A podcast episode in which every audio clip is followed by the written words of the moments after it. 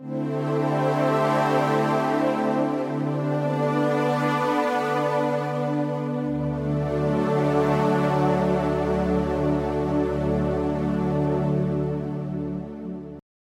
que você pudesse respirar assim profundamente. Vamos lá? Respira.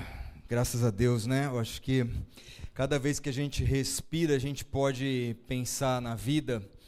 É algo tão natural, algo tão espontâneo, algo que acontece tão de forma tão involuntária, né, na gente.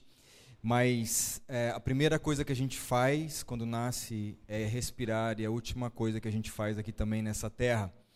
Respiração tem a ver com o primeiro momento onde Deus cria o ser humano e ele sopra sobre as suas narinas o fôlego de vida, sopra do seu espírito, sopra da sua imagem e semelhança sobre nós. E a gente vem é, estudando e vem é, ministrando esses, esse começo de ano sobre o Espírito Santo, sobre o Espírito de Deus que foi soprado em nós e que vem para nos dirigir, nos conduzir acerca da vontade de Deus, é, como um conselheiro, vem nos consolar, vem dar direção para as nossas vidas. E nós vamos continuar nessa linha sobre o Espírito Santo e vamos então fazer uma analogia com essa questão da respiração, né, que é algo tão importante, vital. É essencial para a vida que a gente respire, porque se a gente não respirar o oxigênio, nós morremos. Todos concordam? Alguém quer fazer um teste? Não, né, irmão? Vamos ficar respirando aqui. Então, respirar é essencial para a nossa vida. Nós vamos morrer se a gente não tiver oxigênio. Por isso o pessoal está pesquisando aí onde tem um lugar nesse universo que possa ter ou possa ser produzido oxigênio para que haja vida, porque só há vida se nós respirarmos oxigênio. É, nós vamos fazer uma dinâmica aqui novamente. Eu vou pedir para que você respire, né? É, e você possa respirar o máximo que você consiga inspirar, tá bom? E nós vamos fazer isso juntos. Respira o máximo que você puder, tá bom? Que o ar está aí de graça, liberado. Então respira, irmão, em nome de Jesus. Amém? Vamos lá? Um, dois, três. Respira mais um pouco.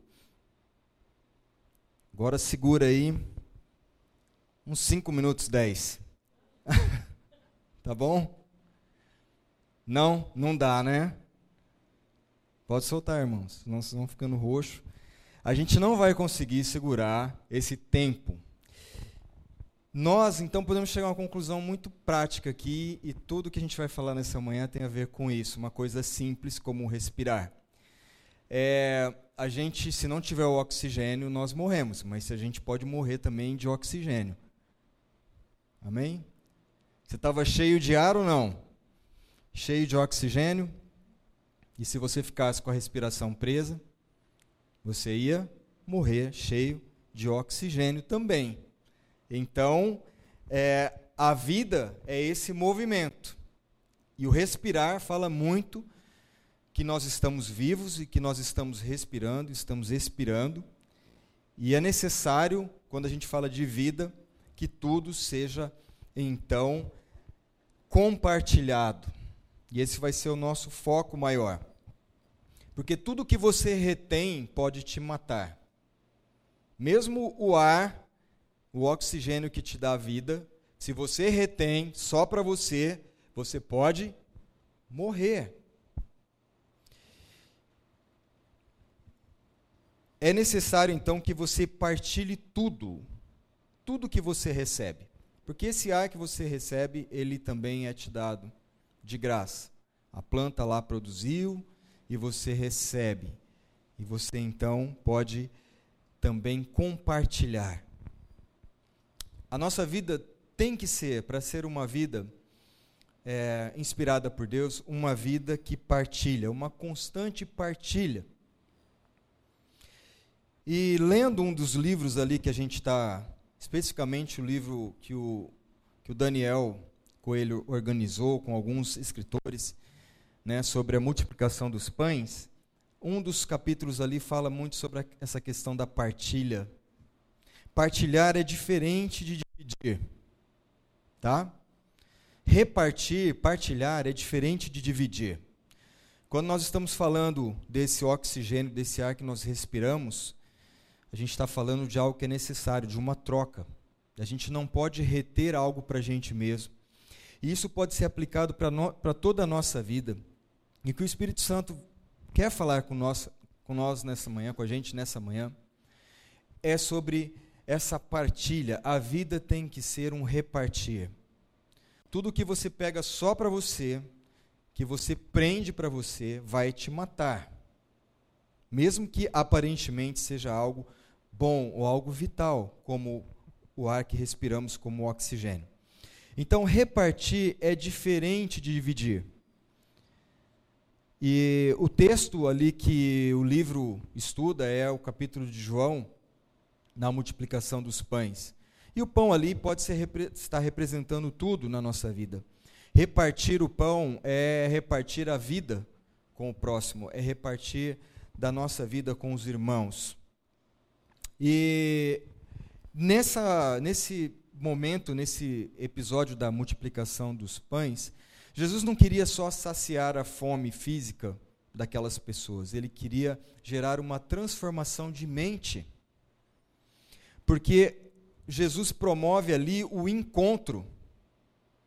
Tinha uma multidão, e você deve conhecer bem o texto. No meio dessa multidão, cerca de 12 a 15 mil pessoas. É, já o dia vai vai acontecendo, vai ficando no final do dia e de repente está aquela multidão ali querendo mais que Jesus ensine, que Jesus cure. E, e o fato é que aquele, aquele, povo não quer ir embora e daqui a pouco, é, como é que faz? Não tem shopping, não tem nada perto e esse pessoal vai precisar comer. E aí vai surgindo toda a questão e Jesus joga para os discípulos, fala: e aí, providencia comida para essa turma. E os discípulos, naquele primeiro momento, tipo, como é que nós vamos. Precisa muita grana para comprar comida para todo mundo, a gente não tem, não tem próximo, e começa aquela tentar aquela solução natural humana. Mas o fato é que há um, um menino ali que tem consigo cinco pães e dois peixes. Né? E aquele pouco seria o suficiente para alimentar toda aquela multidão.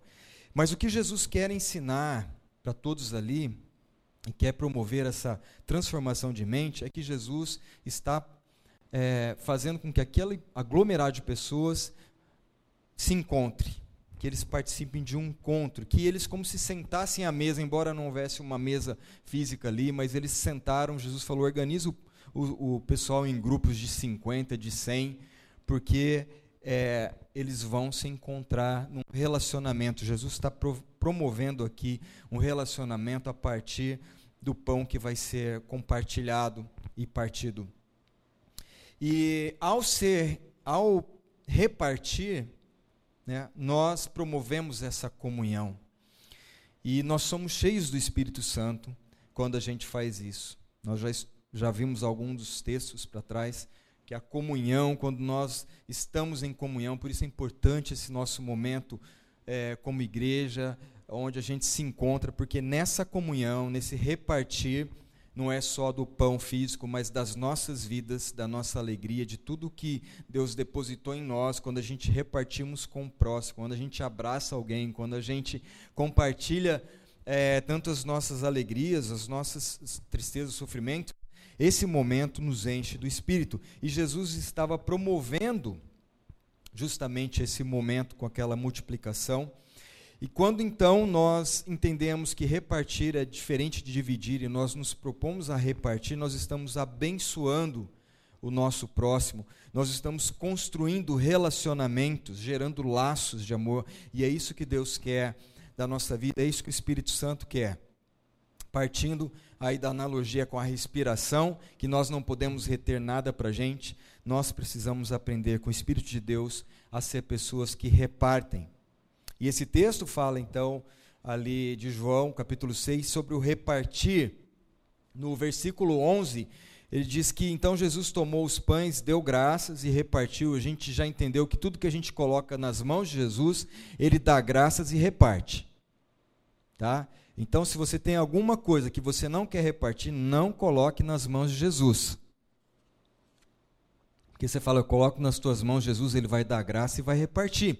Essa é a natureza de Deus que está em Cristo, é a natureza do Espírito que está em nós. E é isso que nós estamos aprendendo, estudando e nos empenhando é, nesses dias, mais do que nunca. Aliás, isso tem a ver com empenho. Tudo que a gente empenha, a gente adquire, a gente é, busca, deve ser desempenhado. Né? Deve ser, então, desempenhado para a sociedade, para as pessoas, para o meu próximo. Senão a gente morre com aquilo. É, como se a gente estivesse prendendo a nossa respiração. Então, nesse texto, Jesus pega aqueles pães, poucos pães e peixes, dá graça e reparte entre os que estavam assentados, tanto quanto queriam, e fez o mesmo com os peixes. Então, aqui, a diferença do dividir e do repartir. O dividir despreza as necessidades distintas de cada um, usando a mesma medida para todos. Né? É, seria assim: se Jesus fosse dividir algo, ele estaria dando a todos partes iguais. Né? E para isso não seria necessário sentar em grupo, poderia fazer uma fila, dividiu tudo igualzinho, tá? Então o seu, que é seu, esse é seu, esse é seu. E cada um ia pegar o que é seu. Isso é dividir. Né? É coisa de criança. Você já viu? Se você tem filhos pequenos, ou se você já teve, ou se você provavelmente já foi uma criança, você quis dividir as coisas. Não é verdade?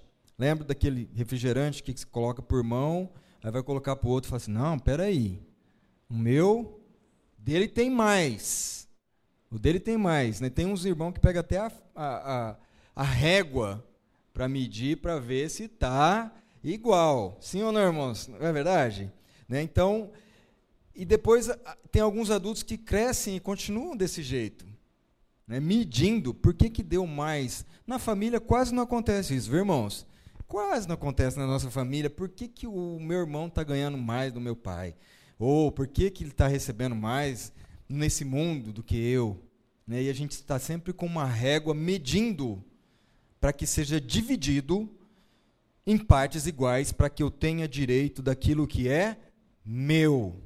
Isso é dividir. Isso o Espírito Santo quer nos livrar disso. Amém, irmão? Se a gente quer revelar a natureza de Deus, nós temos que ser aqueles que partilham, aqueles que repartem. E repartir é entregar o que cada um precisa. É diferente. E isso se chama graça. Graça excede qualquer medida a graça excede qualquer medida. Nós não éramos merecedores do amor de Deus. E Ele, pela Sua graça, nos alcançou. Ele não ficou medindo se a gente tinha que receber X ou Y. Ele simplesmente derramou da Sua graça sobre nós, nos alcançou e nos salvou e nos resgatou através de, de ter entregue o seu Filho em resgate das nossas vidas. Isso é graça, isso é partilha. Jesus, em todo tempo, ele compartilhou a sua vida.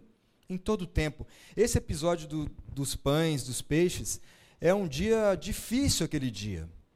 Porque Jesus ficou sabendo, ele já vinha de uma jornada passando pelos vilarejos, eh, ensinando, curando as pessoas, atendendo as pessoas, cuidando das pessoas. Eles estavam já tinha passado a hora do almoço, estavam com fome, eles, os discípulos, precisavam é, de se alimentar. Eles tinham recebido uma notícia que João Batista tinha sido morto. Então, Jesus é primo de João Batista. Alguns discípulos ali de Jesus eram discípulos de João antes.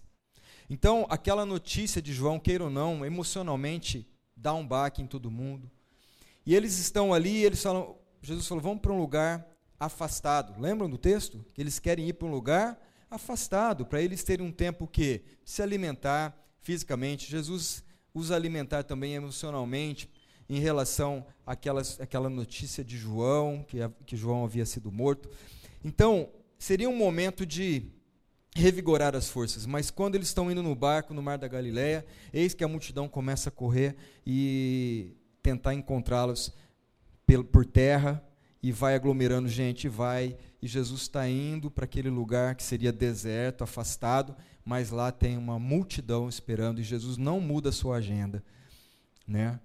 Aliás, Jesus muda a sua agenda por causa das pessoas. Ele não deixa de atender aquelas pessoas. Poderia, tipo, dar, cantar alguma musiquinha, dar uma disfarçada, virar o barco para o outro lado, falar, gente, não, não, faz contato visual, não faz contato visual.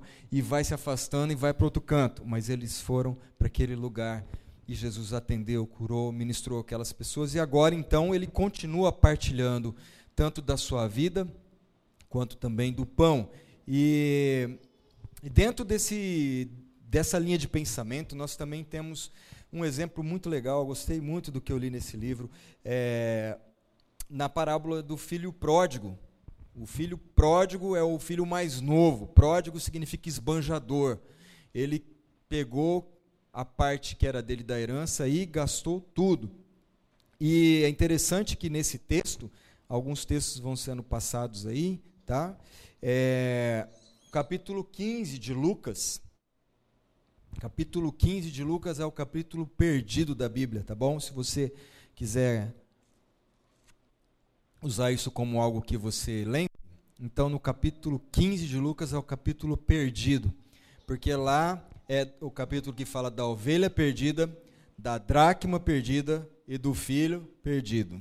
São as três parábolas ali, Lucas 15, capítulo perdido da Bíblia.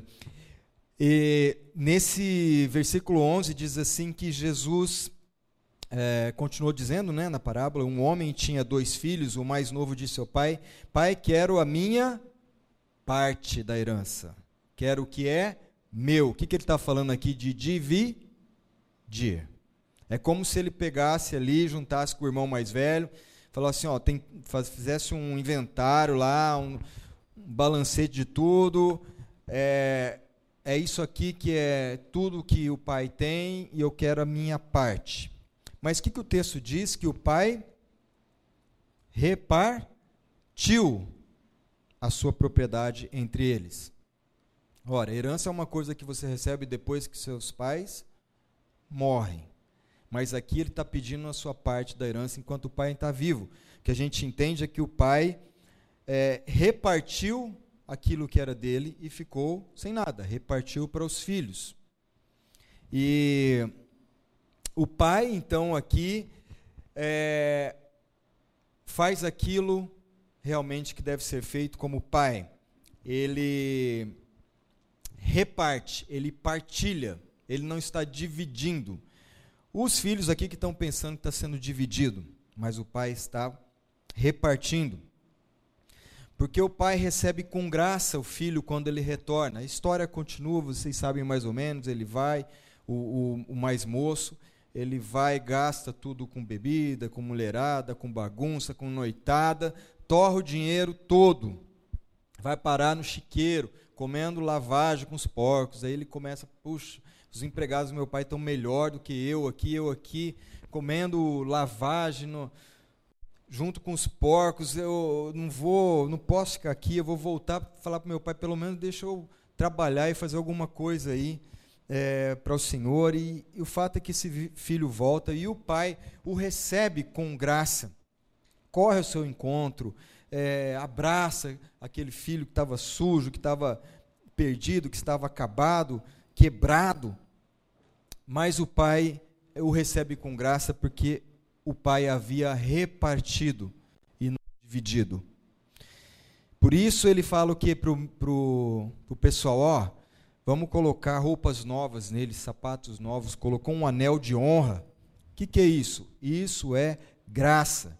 E aí ele fala, pega aquele novilho é, cevado, gordo, e vamos matar esse novilho e vamos fazer uma festa, porque esse rapaz estava perdido e foi achado e se encontrou e voltou. Então o Pai é a pura manifestação do amor e da graça. O Pai manifesta o fruto do Espírito. Você percebe que ele, que ele manifesta alegria, que ele manifesta é, graça, que ele manifesta paz, porque ele quer que esteja tudo em paz, que ele é paciente, que ele é longânimo em esperar o filho, e todo o fruto do Espírito ali está representado no Pai, porque a atitude de quem reparte é diferente da atitude de quem divide. Guarde isso no seu coração, né? Quando então está acontecendo toda aquela movimentação, aquela festa, tal, e aí aparece a figura do irmão mais velho. E o irmão mais velho não havia entendido que o pai havia repartido. Ele pensou que havia dividido. Porque o que, que ele faz? Primeira coisa, ele fica bravo, ele fica nervoso quando vê que o pai quer dar mais por mão. Então, quem na sua cabeça achou que tinha dividido, começa a pensar: não, está fazendo mais para o outro, e ainda mais esse cara que foi, pegou todo o dinheiro, gastou, um irresponsável, e ele começa. E tem uma outra coisa: esse novilho gordo, cevado, já não era mais do pai, porque o pai repartiu tudo. Esse novilho era do irmão. Então você imagina, né? Como é que. Porque ele, ele até destaca isso no texto, ele fala assim: mas espera aí, o novilho gordo, logo aquele que é meu, como é que, como é que pega uma coisa que é minha e faz festa com isso? Então ele está cheio é, dessa natureza humana aflorando aqui, mas o pai tem uma consciência transformada e ele se alegra ao partilhar segundo cada um necessitava. Essa, esse é o, o ponto da questão, irmãos. Por isso o Pai manifesta o que o nosso Pai Celestial é: graça graça e é partilhar, é repartir, é abençoar, é ter essa natureza de abençoador. É contra a nossa natureza humana, porque a gente sempre vai querer aquilo que é meu. Por isso a gente vai querer sempre estabelecer divisão. Divide certinho aí, partes iguais, para eu não ficar no prejuízo.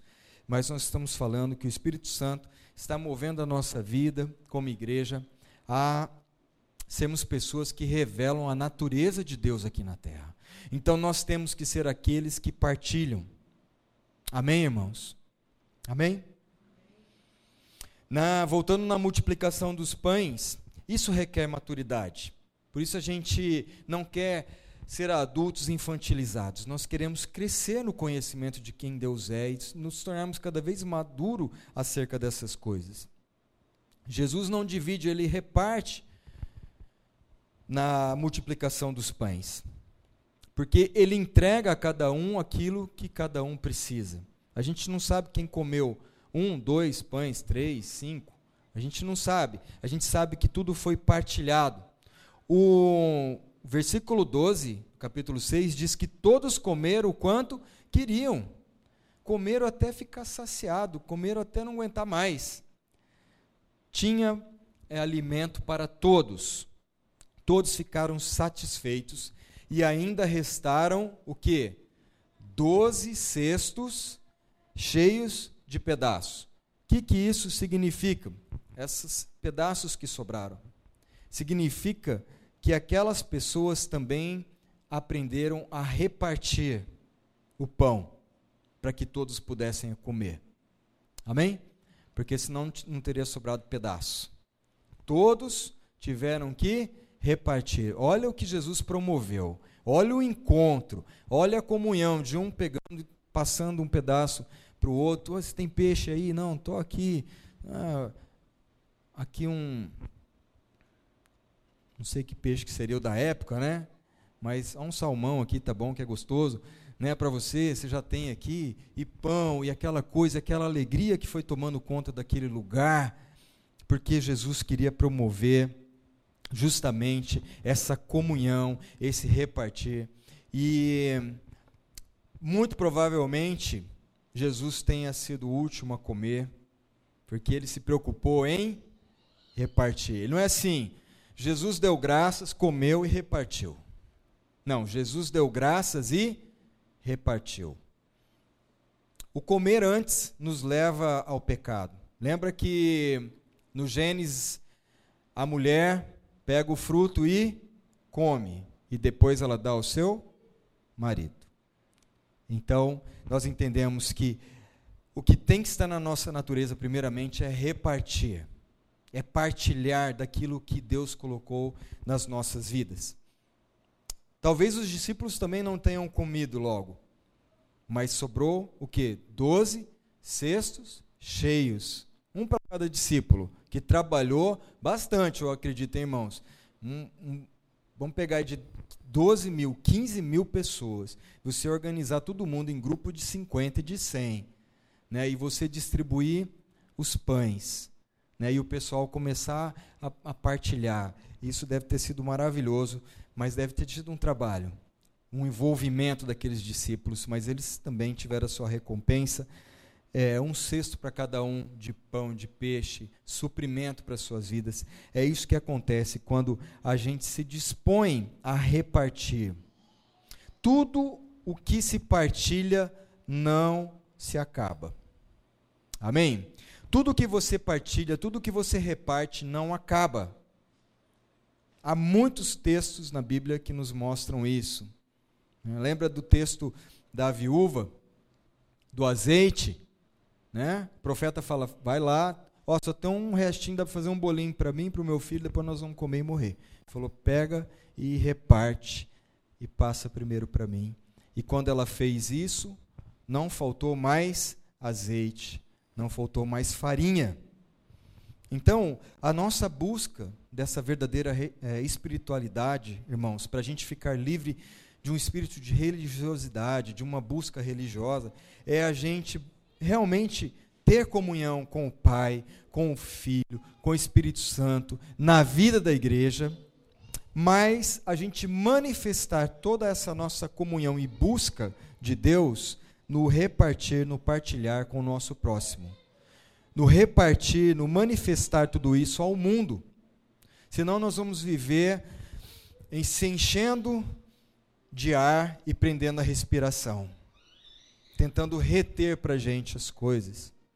E nós vamos morrer com essas coisas, porque nós não devolvemos, nós não partilhamos daquilo que Deus derramou sobre nós. Por isso Deus, ele deseja ser celebrado pela na, sua natureza paterna, pela sua natureza de pai.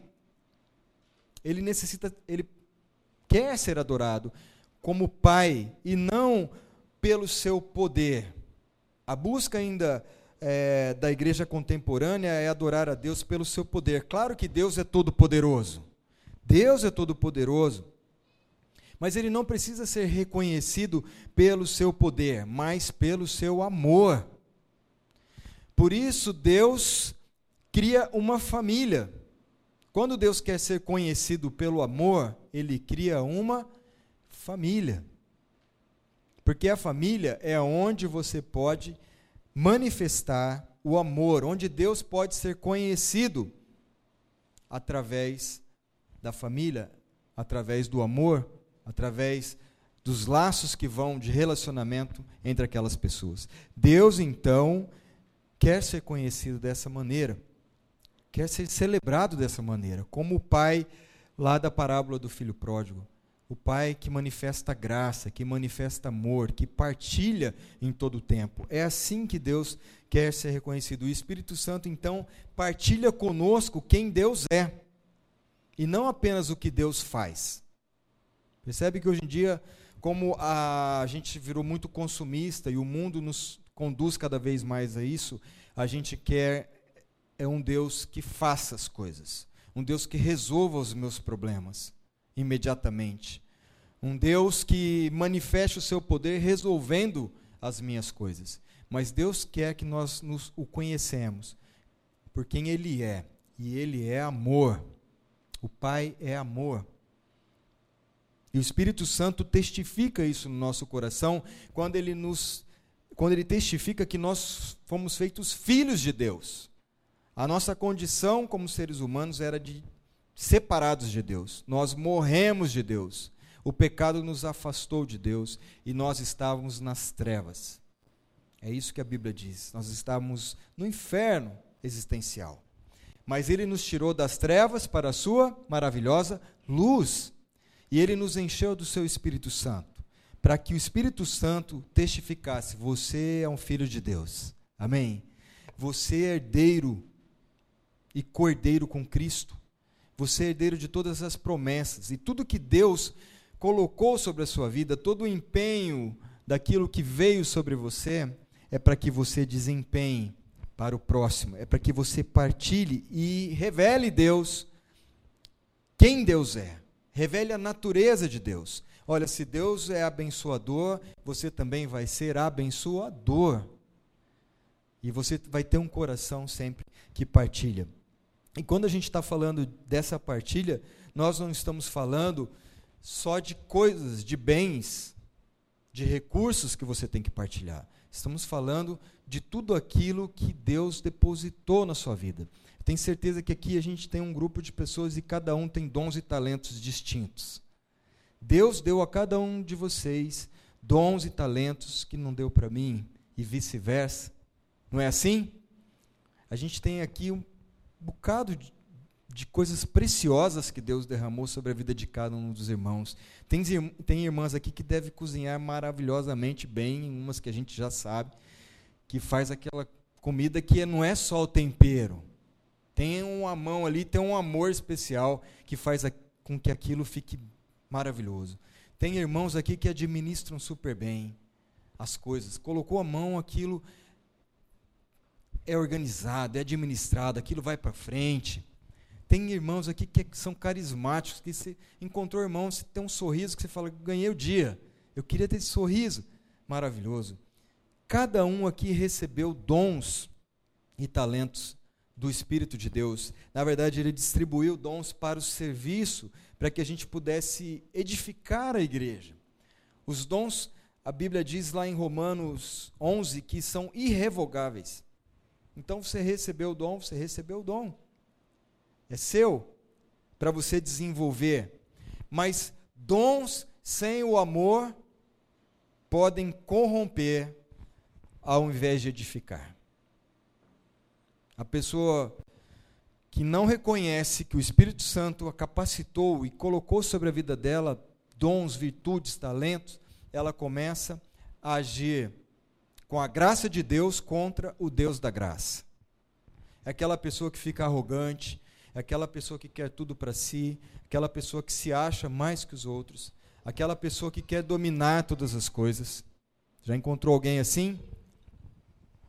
Na verdade, a gente acho que encontra todo dia alguém assim, porque a nossa natureza humana é desse jeito. A nossa natureza humana, ela é corrompida. Mas graças a Deus, porque nós fomos salvos dessa natureza humana, para que fôssemos cheios da natureza de Deus no novo nascimento. A gente viu isso há uns domingos atrás. Então, o Espírito de Deus está vivo em mim, está vivo em você, para revelar para manifestar a vontade de Deus e a natureza de Deus, para que o amor de Deus encha a sua vida e tudo que você recebeu de dons, de talentos, de virtudes, seja algo que você partilhe com o próximo, que você devolva para o meio que você vive, que você partilhe, que você reparta, que você não retenha para você mesmo, assim como o oxigênio. Porque tudo isso que você reter para você mesmo vai te matar vai te tornar alguém egoísta, mesquinho, que duvida de tudo, que é, é, desconfiado de tudo, que julga todas as pessoas. É isso, quanto mais você retém, mais você se torna essa pessoa distante de Deus e de tudo que Deus é. E às vezes a religião tem potencializado isso quando faz com que as pessoas tem um relacionamento com Deus através de méritos e benefícios, esperando um Deus que só faça, um Deus que só revele o seu poder. Sendo que a gente pode buscar um Deus que é amor e que quer revelar a sua graça, um Deus que em todo tempo partilha conosco dos seus atributos, da sua graça, das suas virtudes. E é isso que nós podemos fazer. Então, se o Espírito de Deus está vivo em mim, está vivo em você, a gente pode acordar um dia, irmãos, às vezes cansado, estressado, sem paciência. Você já acordou assim?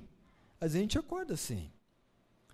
Mas, como eu sou habitado pelo Espírito vivo, do Deus vivo, por causa dessa realidade presente em mim, do Espírito Santo, o cansaço, o estresse, a impaciência não precisam determinar o meu dia. Não precisam determinar o seu dia. Você pode, em todas as suas atividades, em tudo que você faz, manifestar o Espírito Santo que habita em você. Não deixando que a sua natureza ou que essas coisas dominem a sua vida, mas que você então entregue tudo aquilo que a Bíblia diz que já foi depositado para a gente. Todas as bênçãos que nos conduzem à vida e à piedade já nos foram entregues em Cristo Jesus. Então nós temos potencialmente em nós tudo, tudo o que Deus necessita para ser manifesto, manifestado através da nossa vida. Amém? Então, que tal conhecer o Espírito Santo melhor? Se a gente tem tudo isso nele, se ele habita em nós, se ele pode mudar realmente a nossa existência, a nossa consciência acerca de Deus, nos fazer pessoas que compartilham, nos fazer pessoas é, que abençoam em todo o tempo, com tudo que nós temos e recebemos de Deus e podemos receber ainda no nosso dia a dia, ser pessoas que em todo o tempo promovem o bem repartindo. Precisamos conhecer cada vez mais o Espírito de Deus. E eu encerro com o texto de João 14, se você puder, depois leia todo esse capítulo 14. Onde Jesus começa falando: Não se turbe o vosso coração, não fique atribulado. Esse turbe é um agitar de um lado para o outro. Creio que o tempo que a gente está vivendo, a gente está vivendo muito assim, agitados de um lado para o outro, perturbados, preocupados, inquietos ansiosos, nós já falamos também sobre isso né, domingo passado, sobre ansiedade. Então, essas coisas, Jesus está falando, não se turbe, confia em mim, confia em mim. E, e quando ele vai discorrendo sobre o texto aí, quando chega no capítulo, no versículo 15, né, ele fala então do Espírito. Tem aí, Pedro? Se vocês me amam, obedecerão aos meus mandamentos, e eu pedirei ao Pai, e lhes dará outro conselheiro. Nós já aprendemos sobre isso também. Deus Pai, Deus Filho e Deus Espírito Santo, o conselho da Trindade, o conselho que, que sabe aquilo que é bom para a gente e que definiu a vontade de Deus então, esse conselheiro é para estar com a gente para sempre, o Espírito da Verdade. O mundo não pode recebê-lo porque não vê nem o conhece, mas vocês o conhecem, pois ele vive com vocês e estará em vós. Vou ler então, na sequência. Não vos deixarei órfãos, voltarei para vós outros, ainda por um pouco e o mundo não me verá mais, vós, porém, me vereis, porque eu vivo e vós também vivereis. Naquele dia vos conhecereis, vós conhecereis que eu estou em meu Pai, e vós em mim e eu em vós. Aquele que tem os meus mandamentos e os guarda, esse é o que me ama. E aquele que me ama será amado por meu Pai, e eu também o amarei e me manifestarei a ele. Então eu quero frisar esses dois versículos é, na nossa busca em conhecer o Espírito Santo. Eu vejo que cada vez que eu estou me deparando com a palavra, estudando acerca disso, eu percebo como Jesus está falando de um compromisso, gente. Como ele está falando é, de algo profundo, simples e profundo, como a gente já falou aqui, simples e profundo. Quando ele está falando aqui, usando o verbo conheceis, é, Vós o conheceis porque ele habita convosco, estará em vós. Ele está usando aqui no original a palavra, no grego, ginosco. Conheceis. E esse conheceis, é, conhecer, tornar conhecido, entender, perceber, sentir, Mas é uma expressão, eu achei interessante isso, porque essa palavra ginosco é uma expressão é, idiomática judaica para a relação sexual entre homem e mulher. Então, o que, que, de, o que, que Jesus está falando quando ele emprega essa palavra para conhecer? Está falando de uma intimidade. Há algo mais íntimo do que a relação sexual do homem e da mulher? Não há. Então, quando Jesus está falando que a gente precisa conhecer o Espírito, nós precisamos dessa intimidade. Espírito Santo não pode ser uma pessoa em que a gente passa o dia inteiro e não tem esse relacionamento, essa comunhão com Ele. É, Jesus está falando aqui de um pertencimento.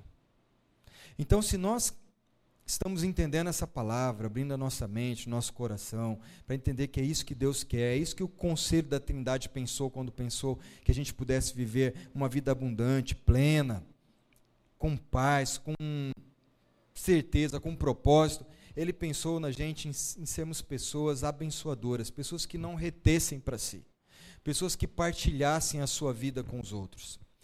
E quando a gente se depara com essa palavra, a gente precisa entender esse, esse nível de relacionamento com o Espírito Santo, de intimidade. Senão nós não vamos, não vamos conseguir desempenhar essas coisas. Nós vamos cada vez mais dar vazão à nossa maneira de viver.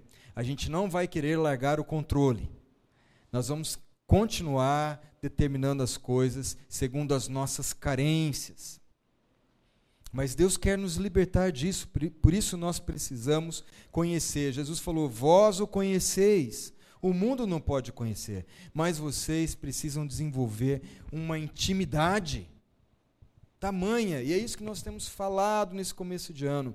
Vamos desenvolver cada vez mais uma intimidade, um relacionamento com o Espírito Santo de Deus, porque é Ele que ficou aqui nessa terra para nos revelar a verdade e a vontade de Deus para as nossas vidas. Amém?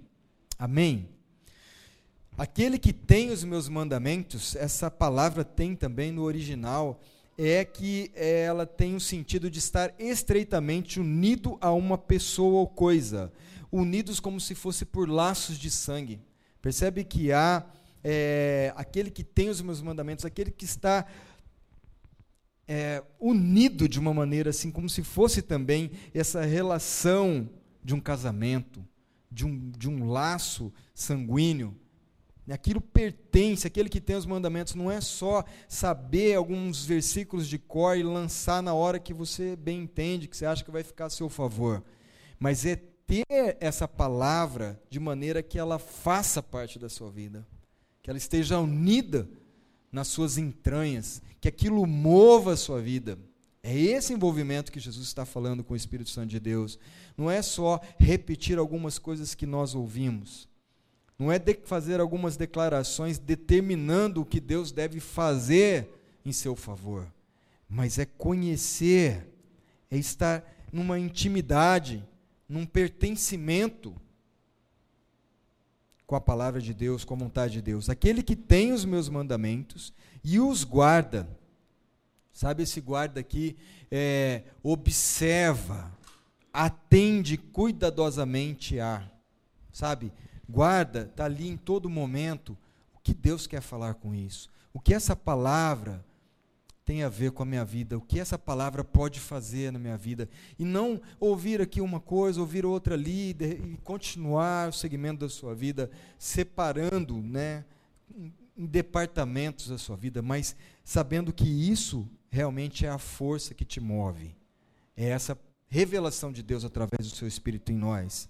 Então, os mandamentos, a palavra de Deus, aquele que guarda essa palavra no sentido de observar a atentamente, cuidadosamente e a mantém como ela é, não a distorce a seu favor. Isso é guardar no original. Esse é, que me, é, é o que me ama. Esse é o que me ama. E esse ama aí é o ágape. Né? Esse, no original, no grego, é o ágape que nós levamos. Esse é o que me ama.